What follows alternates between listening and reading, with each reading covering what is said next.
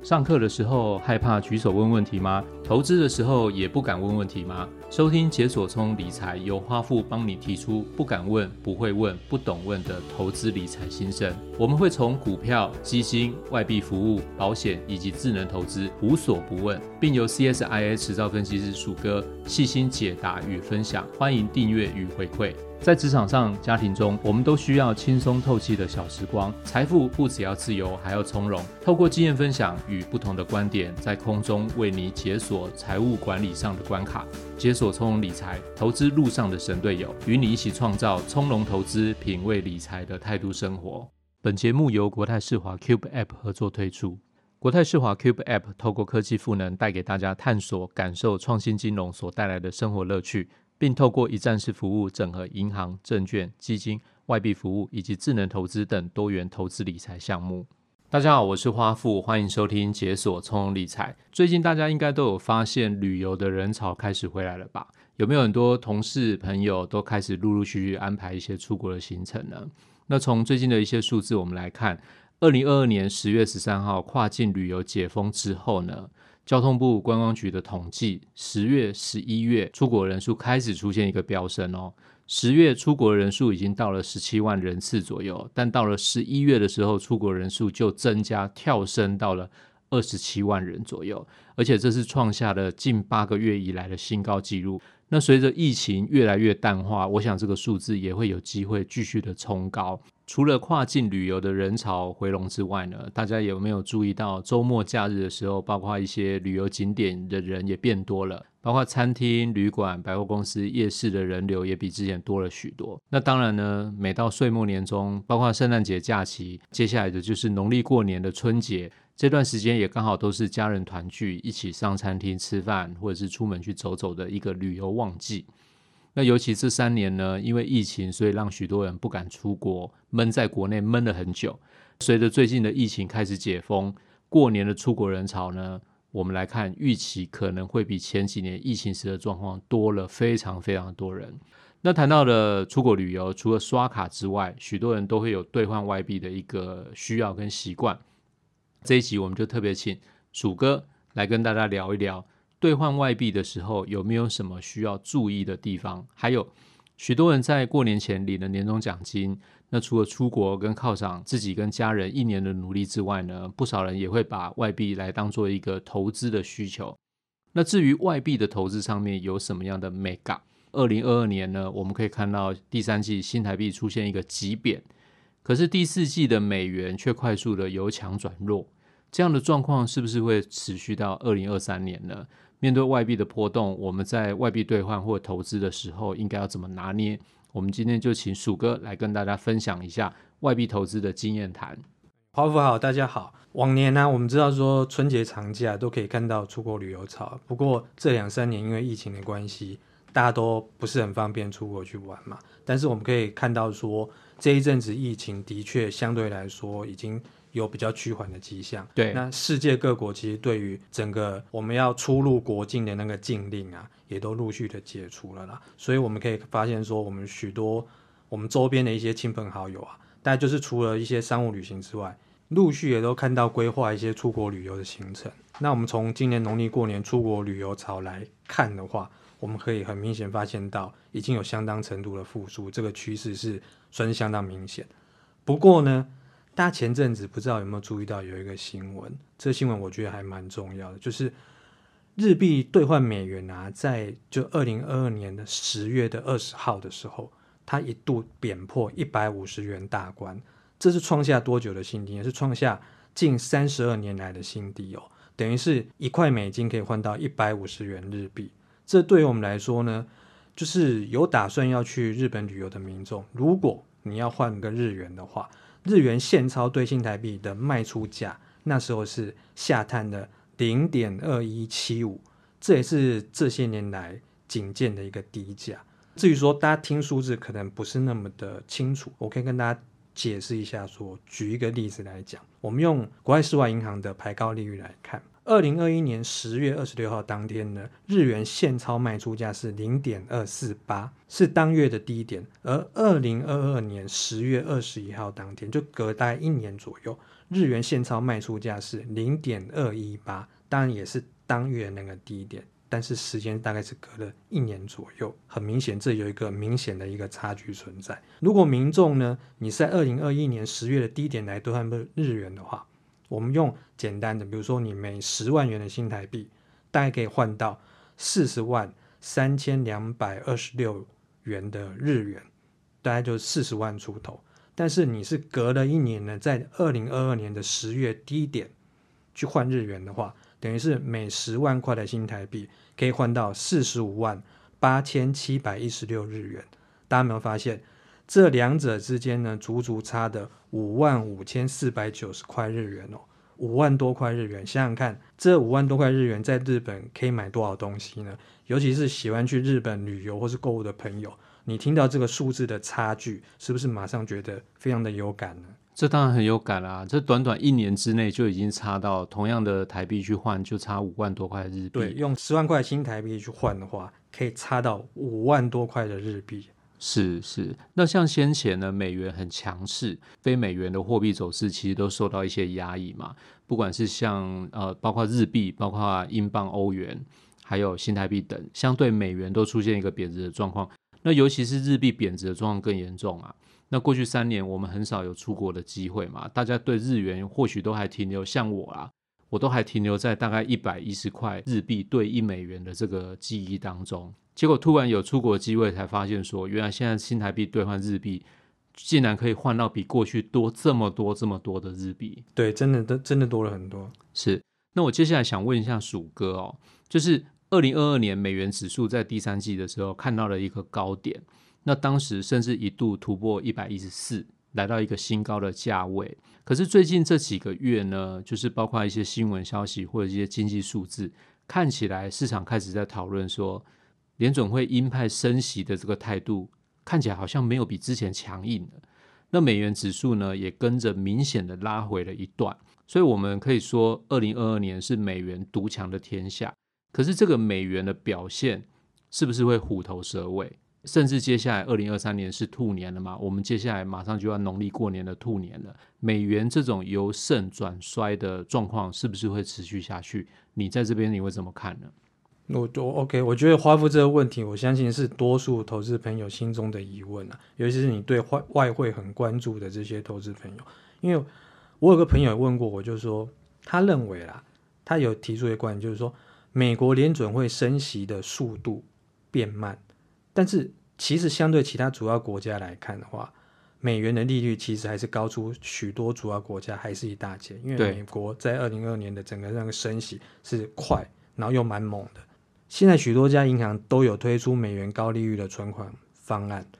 从这我们就可以看出来，其实存美元不会倒，而且还有高利率可以拿。这样的话，美元其实它到底是可以落到哪边去呢？就因为它的利差还是存在嘛，没有错，而且美元又是个国际性通用的货币。但是其实呢，最近一年多来，美元持续走强，而且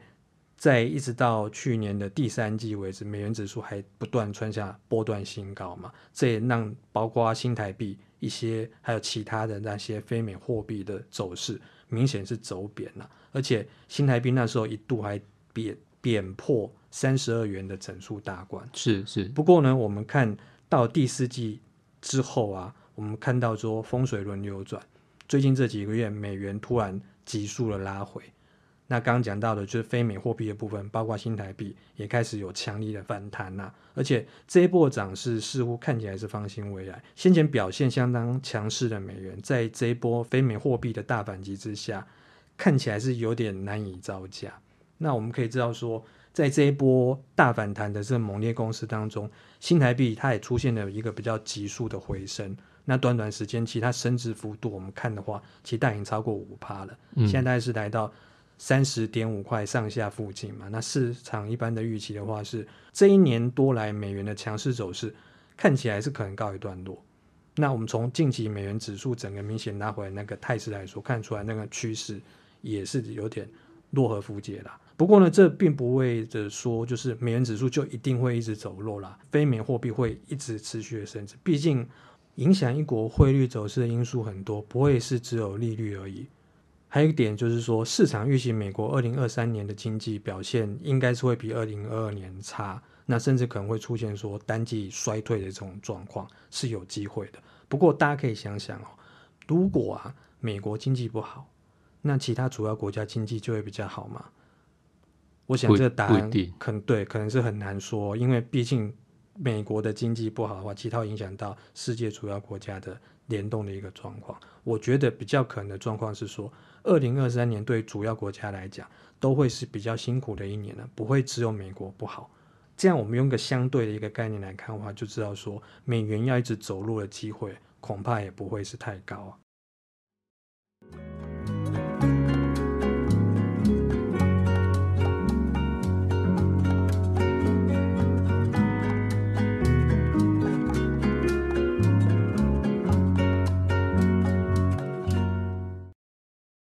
的确哦，这波非美货币的反弹速度真的是又快又猛啊！如果说你把这个时间拉长来看的话，在二零二一年美元的指数那时候还没有超过一百，那时候大概是在九十五点六七左右。二零二二年的十月呢，高点瞬间就马上来到我们刚刚提的嘛一一四点七八这个高点，可是短短几个月之内，到十二月的时候就又拉回到一百零五附近。那这个状况呢，当然是把之前的涨幅大概回吐了一些。不过，以整个二零二二年全年来看的话，美元基本上它还是一个在全球经济上面相对表现是一个强势的货币。这时候我就想要请教一下鼠哥，那二零二三年现在全球经济的展望是偏弱的状况下，已经跟二零二二年其实已经大不相同了，对不对？那投资人如果在这个时间点上，他去兑换或者是投资外币的时候，应该要特别注意哪一些部分、哪一些地方呢？好啊，我觉得这个可以。分几个方面来讲，首先我觉得要先提醒大家，我们从近期包括新台币还有其他非美货币的这种大幅波动，我们可以看到说，我们过去比较安稳低波动的那些货币特性，其实已经不复见。我是建议说，投资人要特别留意我们各类投资工具它波动加大这个可能性。再来的话，我建议大家在兑换还有投资外币的时候，其实要留一个东西，就是。兑换的成本问题，这包括了投资人你选择不同的银行来兑换，或者是说你本身是在兑换不同的货币，都会有一些差异。我觉得大家都可以注意一下。怎么说呢？我觉得谈到成本的话，投资人在换外币的时候，我就要留意，因为银行呢，它基于营运的考量，它当然是会用比成本高的汇率把外币去卖给民众嘛。反过来说的话，如果投资人你要将外币换回新台币，银行当然会用比较低的汇率买回，这中间存在的汇率差距啊，其实就是银行的利润跟成本的这个这个差距嘛。我来举几个外币来当例子好了，我们可以参考，比如说台银的牌告价格，如果是美元的话哦，今年开年的元月三号盘中啊，这个即期汇率啊，银行它的卖出价是三十点七五。那银行的买入价呢是三十点六五，就是一个是三十七五，一个是三十六，这一买一卖呢差了大概是零点三三 percent，就差了零点一块左右。对，没有错。简单来讲的话，我们如果是用新台币，呃，三万零七百五十元来换一千块美元，这样来算好，然后我们再把这一千块美元再卖回去银银行的话，我们就只能拿回三万零六百五十元。等于说瞬间你就少新台币一百元，那其实这个东西简单来看，投资人就可以把它来看作是说我们必须要负担的兑换的成本。这个是美元的部分，它的买卖价差，刚举的例子是零点三三趴。另外其他的货币呢，如果是南非币的话，举南非币来举例好了，一样是同样日期的话，及其汇率银行的卖出价是一点八四八，买入价是一点七六八。如果投资人你在换汇这一买一卖的话，差距的话就差差了四点三趴哦。这个、哦、所以跟美元是有差异的，呃、并不是每个价差都是百分比是一样。没有错，大家有没有注意到花富有讲到这个重点是，刚举的例子是美元的话是差零点三三，但是如果说是南非币一买一卖的话是差了四点三趴，这个差距其实是相当的明显。如果我们是用新台币。比如说一万八千四百七十元来换的一万块的南非币，然后我们再把这一万块的南非币再卖回去给银行，一买一卖之间，我只能拿回一万七千六百七十元。等于是你瞬间少新台币八百块，这大概就八个便当的钱，其实也不少钱哦。你就看我们刚刚讲那个四点三 percent 跟零点三三 percent 这个差距，就是大家不知道有没有发现，就是换美元成本只有零点三三，但是换南非币的成本却是高达四点三。换句话说，就是民众如果你想要投资南非币，要从中去赚到汇差的话，你的南非币去兑新台币，至少要升值四点三趴以上，你才会开始有获利嘛。否则你那个地方的话，等于就是。你的成本一开始换的时候，就要付出这样的一个一个中间的这一个一个代价，一个成本。对，所以这一点要请大家特别的留意。那另外呢，其实不同银行也有不同的兑换汇率嘛。我们用日元为例好了，比如说合作金库今年元月三号的话，它即期卖出汇率是零点二三八五；国泰世华银行的即期卖出汇率是零点二三七八。同样，我们用一万元的新台币来兑换日元的话，比如说你在国泰世华换。是换到四万两千零三十四日元，那相对来说，如果你在合库换的话，是换到四万一千九百二十八日元，等于这一来一回大概就差了一百零六块日元，所以大家可以在你的往来的银行当中去做一些比较，你可以选择对自己最有利的方式来兑换或者是投资你的外币。那最后的话，还要特别提醒大家，就是外币的走势其实是起起落落，有涨有跌啦。走势波动比较大，外币的话，代表说它可能涨很大，涨的时候会涨很大。那可能问题是跌的时候也可能会跌很大。所以建议说，投资人你不能只看说某外币它的利率是非常高，你就忽略掉它的汇率波动的风险。那还有就是前面提到的买卖成本这个影响，大家可以知道说，前面举的例子就发觉说，其实买卖不同的货币之间，它的买卖成本其实差距也还不小。所以这些都是在投资外币前，我觉得投资人都可以三思而后行的考虑的因素。谢谢鼠哥的分享哦。一般人我们其实，在做外币投资的时候，我们可能会只有注意到利率，就是我把它换成外币之后，我存款上面可以得到多少的利率。那其次，我们也会忽略，就是汇率上面会不会有所损失。那当然还有鼠哥刚刚提醒我们的，最重要的就是一个成本的问题。因为没有想到说投资不同的币别，这个成本是不一样。你如果说零点三跟四点三，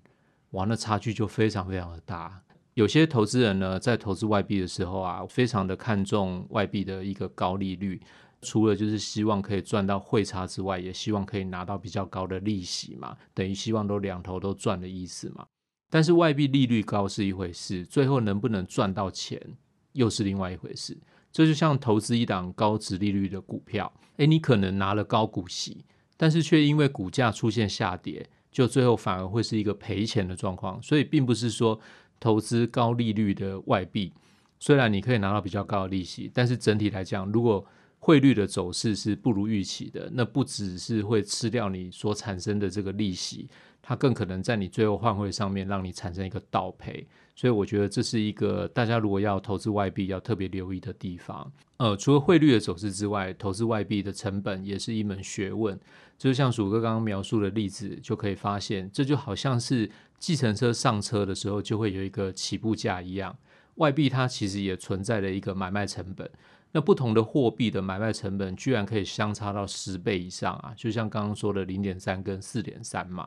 那这并不是叫大家一定要选择去买卖成本比较低的外币来做投资，那只是说有些投资人他可能在投资一些特殊币别上面，他可能没有注意到买卖成本的问题，所以我们这边也特别把这个呃重点我们提出来，也让大家做一个参考。那投资朋友也可以根据个人的兑换或者是投资外币的需求，来自己决定操作的策略应该怎么做。好，那接下来轮到花富工商服务的时间哦。刚刚有提到，就是不同的银行及其汇率的牌价其实都不一样。那因此，你选择到不同的银行去兑换外币，就会产生一些差异。银行也会有不定期推出的一些优惠，像是国泰世华银行呢，即日起到二零二三年的六月三十号为止，只要单月完成指定任务，次月就会享有 Cube App 的限定减码优惠。像是美元减码三点八分，日元减码零点一五分，以新台币一万元来兑换日币为例的话。这样下来就可以多获得将近三百元的日币。那有兑换外币需求的朋友，不要错过这个机会哦。详情可以参考一下国泰世华官网的说明。那我们的节目今天就进行到这边，谢谢鼠哥的经验分享跟提醒哦。希望我们今天所谈的一些内容，都可以让大家在不论投资外币或兑换外币上面，都能够带来一些的帮助。那当然，今天是我们在农历春节前的呃前一集的录音，那我们也不免俗的要跟大家说一下新年快乐。对，祝大家兔年行大运。好，希望大家投资都能够顺顺利利、平平安安、心想事成。那这里是解锁聪理财，我是花富，我是鼠哥。好，我们下次见喽，拜拜。拜拜。